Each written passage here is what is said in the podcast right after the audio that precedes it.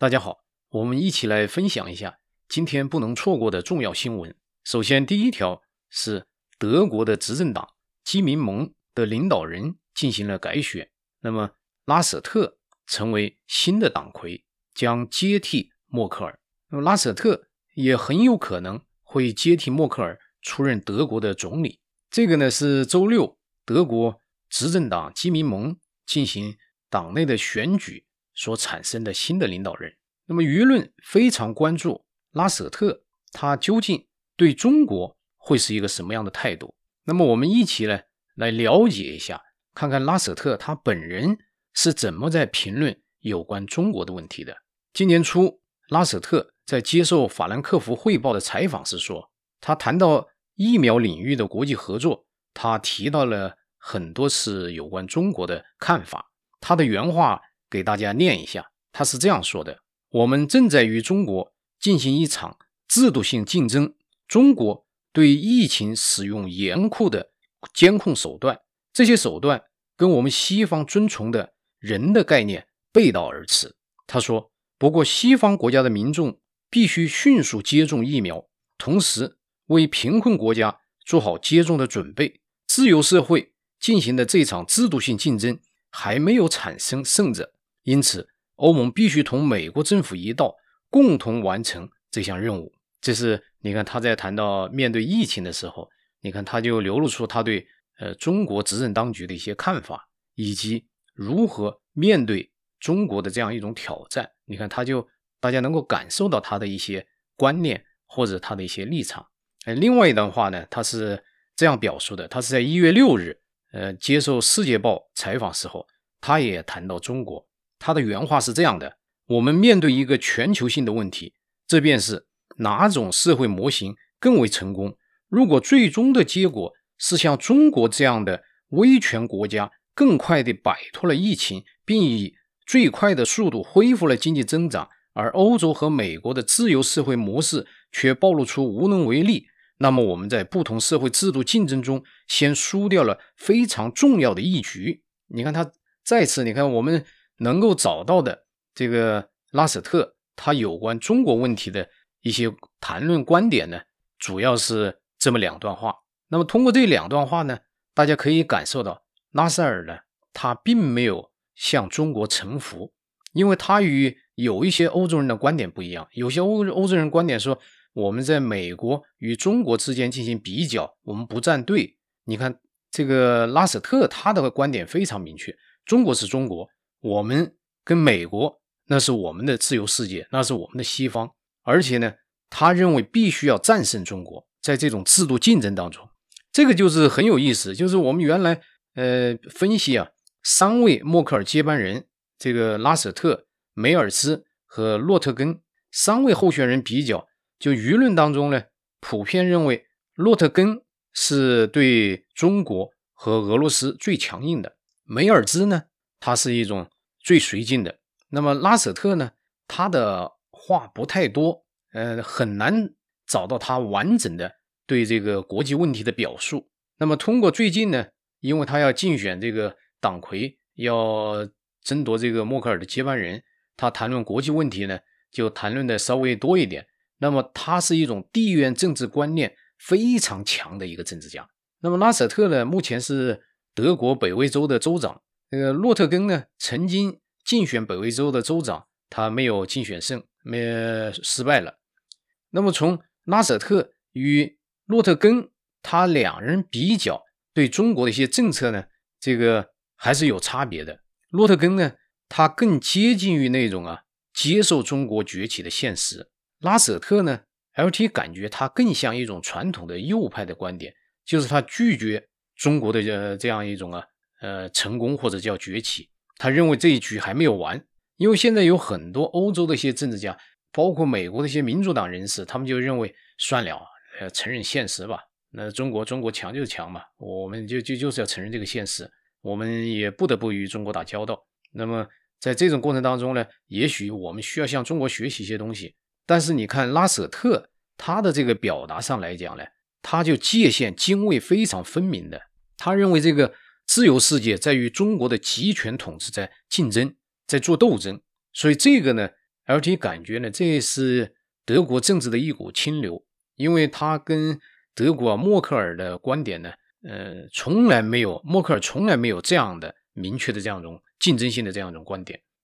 所以这个呢，对中国的这个关系来看呢，就是拉舍特呢，他会对对中国会保持一种戒备和警惕，这一点与在东德生活过的默克尔是完全不同的。但是拉舍特他昨天他反复强调，他不愿意对默克尔的现行政策做任何改变。那么，呃，这个呢，可能也体现了德国啊社会的一种主流立场，就是德国呢，他更强调自身的经济利益。那么对外呢，在价值观方面呢，他们稍微有一些呃忍让，或者有一些对原则问题呢有一些灵活性。那么拉舍特他在还没有接这个总理大位之前呢，他做这样一种表态呢，应该是呃摩擦力是最小的，也是最有利于他接任总理这样一个职位的。这个呢，就是我们对今天全球啊头号新闻，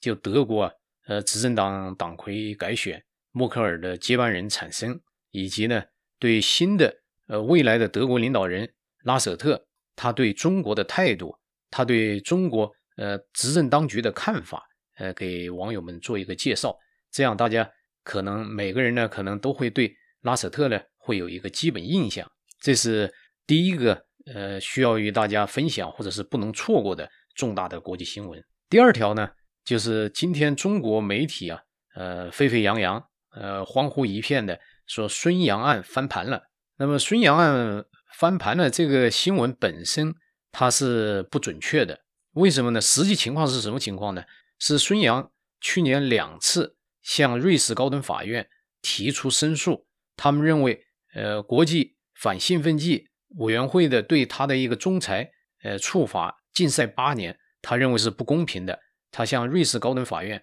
提出这样一种申诉。那么他提出申诉呢，瑞士法院他所谓的翻盘，他不是，他是让呃打回他那样一种原来的仲裁结果，要求国际兴奋剂审查委员会你再重新审查。重新请仲裁委员会对这个孙杨案，呃，这个处罚案呢进行重新的审查。那么，瑞士高等法院法官为什么会做出这样一种决定呢？因为孙杨他在网络上找到了当时国际反兴奋剂呃委员会聘请的这个仲裁主任呢，在网络上发表过大量的反对中共的言论。那么，孙杨他就认为呢，就这个人呢，他是反华的，所以你反华嘛，你就属于一种利益冲突。你本身对这个中国的印象不好，所以你这样的仲裁就不公正。那么他找到这些言论呢，确实在网络上也存在，而且这个人呢，确实很讨厌中共。那么瑞士高等法院的法官呢，就裁决了，呃，你要换一个这个仲裁，呃，仲裁主席是这样退回去。这并不是说孙杨没有吃兴奋剂，或者孙杨没有违规，不是那样一种翻盘，就是说孙杨提出来这个仲裁委员会主席有成见。那么，瑞士高等法院呢，他认可了孙杨的这样一种指控，那么就要重新换人。那么这个仲裁委员会一共有三名成员，另外两名也认为孙杨应该遭处罚。那么现在你只换了一位，那么三比二比一的话，那孙杨还是逃脱不了这种处罚。所以孙杨这个事能不能翻盘，或者算不算翻盘，这个目前呢来做定论呢为时过早。那么 LT 判断呢，就是孙杨他是很难翻盘的。这是第二条。呃，今天不能错过的重要新闻。第三条不能错过的这个呃重要新闻呢，这条主要是在中国报道啊，特别在中国的网络这个报道非常热烈。中国现在它的宣传很有意思，中国官方啊，它不仅在操控这些党媒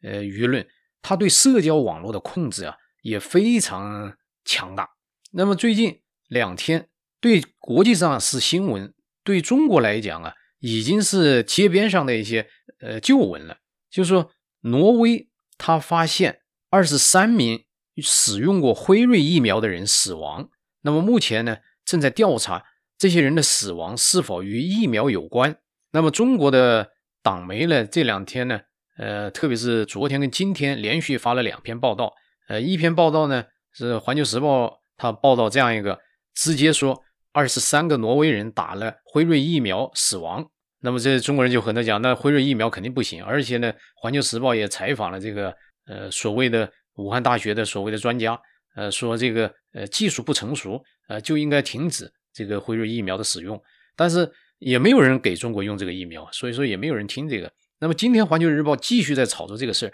说美国为什么对挪威二十三个人死了没有发声？为什么保持沉默？呃，你这个辉瑞疫苗究竟怎么回事？那么这个呢，实际上《环球时报》也有一些无理取闹，因为辉瑞这个制药呢是与德国合作的，技术还是德国开发的，有一部分呢也是在德国生产的。所以说你这个呃，《环球时报》怎么让美国美国来回答呃这些问题，解释这些问题？这个是也是有一种无理取闹。那么这个事它本来的面目是什么呢？那么今天呢，也有美国媒体报道这个事儿。那么这件事呢，挪威人讲的原话是这样的，就是他们最近。发现有二十三名老人使用过这个辉瑞疫苗以后，呃，他们去去世了。那么这些老人呢，都是在八十到九十五岁之间的这个二十三个老人。那么究竟与疫苗是否有关，我们并不确定。但是呢，他们确实都打过疫苗。那么，挪威他把这个作为一个研究呢，他就看看这个疫苗对老年人呢是不是有一些副作用，他们做一个课题研究，但是目前呢并不知道有没有影响。那么在挪威也没有受到任何影响，挪威使用辉瑞疫苗呢也没有影响。那么这个事儿就是这么个事儿，这个八九十岁的人了去世了，那么他们也打过疫苗，那么就要看看与疫苗有没有关，这是个很正常的、合理的逻辑推理。所以你看到了中国之后，他就炒作成另外一副样子，但是。与此同时呢，国际媒体又在报道上海某航空公司打了中国疫苗以后东倒西歪，所以这个呢，可能中国呢，他还是在做一种舆论战，就是他对西方还是在做一种舆论战，而且呢，他对中国的国民呢，他还是在做一种教育，中国的疫苗好。那么中国对外来指控这个辉瑞疫苗，这个坦率来讲，没有掀起任何波澜，因为这件事。中国他既不了解挪威的事，更不了解这个呃辉瑞疫苗的事，所以说他这个这样讲的话呢，呃没有什么意义。这是第三条呢，今天比较大的国际新闻。第四条呢，呃是美国的新闻，也算比较大。那么关心美国的网友呢，可能也需要了解，就是与中国女间谍啊，呃芳芳呃有染的这样一个众议员，加州众议员艾瑞克·斯沃维尔，他竟然再次被。提名为进入美国众议院的国土安全委员会，也就进入这样一种啊，能够掌握美国情报、呃机密情报的这样一个呃委员会。而且呢，他不仅如此，他还被佩洛西任命为这个川普弹劾案的负责人之一，还要到参议院去起诉川普。那么这个事儿呢，也是目前对于一些呃共和党的选民呢，这个意见是非常大的，因为你怎么能让这个人继续去？到情报委员会，到这个国土安全委员会去担任这么重要的职务呢？这是第四条啊，呃，比较大的新闻。第五条比较大的新闻呢，就是共和党资深的参议员保罗。那么保罗呢，大家可能都比较熟悉，就是呃，这个去年呢被邻居打了的，呃，前年前年被邻居打断了肋骨的那个，他的父亲呢，呃，保罗也是一个很有名的，也曾经参加过美国总统的竞选。那么保罗呢，今天对媒体讲了一番话呢，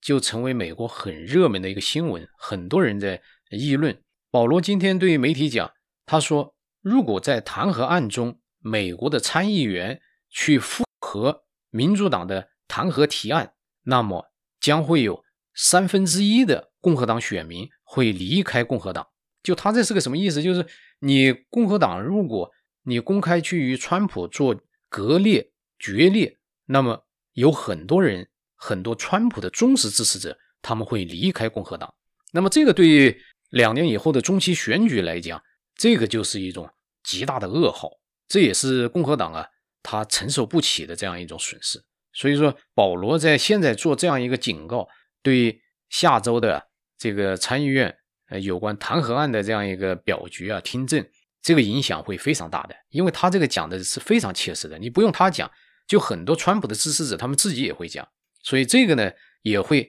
左右。你不要看他这句话，他这句话他就会影响很多有一些三心二意的呃共和党籍的参议员的一些态度。所以这个新闻也是非常重要的。那么第五个新闻呢，LT 认为是非常重要，从财经方面、从政治方面都是非常重要，但是也极容易被各方面忽视的。所以说，LT 也把它列入今天不能忽略的、不能忽视的重要新闻。就昨天，中国央行的陈雨露，他对外讲了一段话。那么，《华尔街日报》呢认为很重要，把它放在头版。那么，其他些媒体呢没有波澜。呃，中国的媒体呢也没有特别注意这个事儿，因为也许不让说。他这个报道呢，就是说陈雨露他对外讲呢，说蚂蚁集团正在抓紧时间对标监管要求进行整改，而且他说蚂蚁集团的整改行动非常迅速。那么这句话，呃的新闻呢，呃，LT 能够读出来什么呢？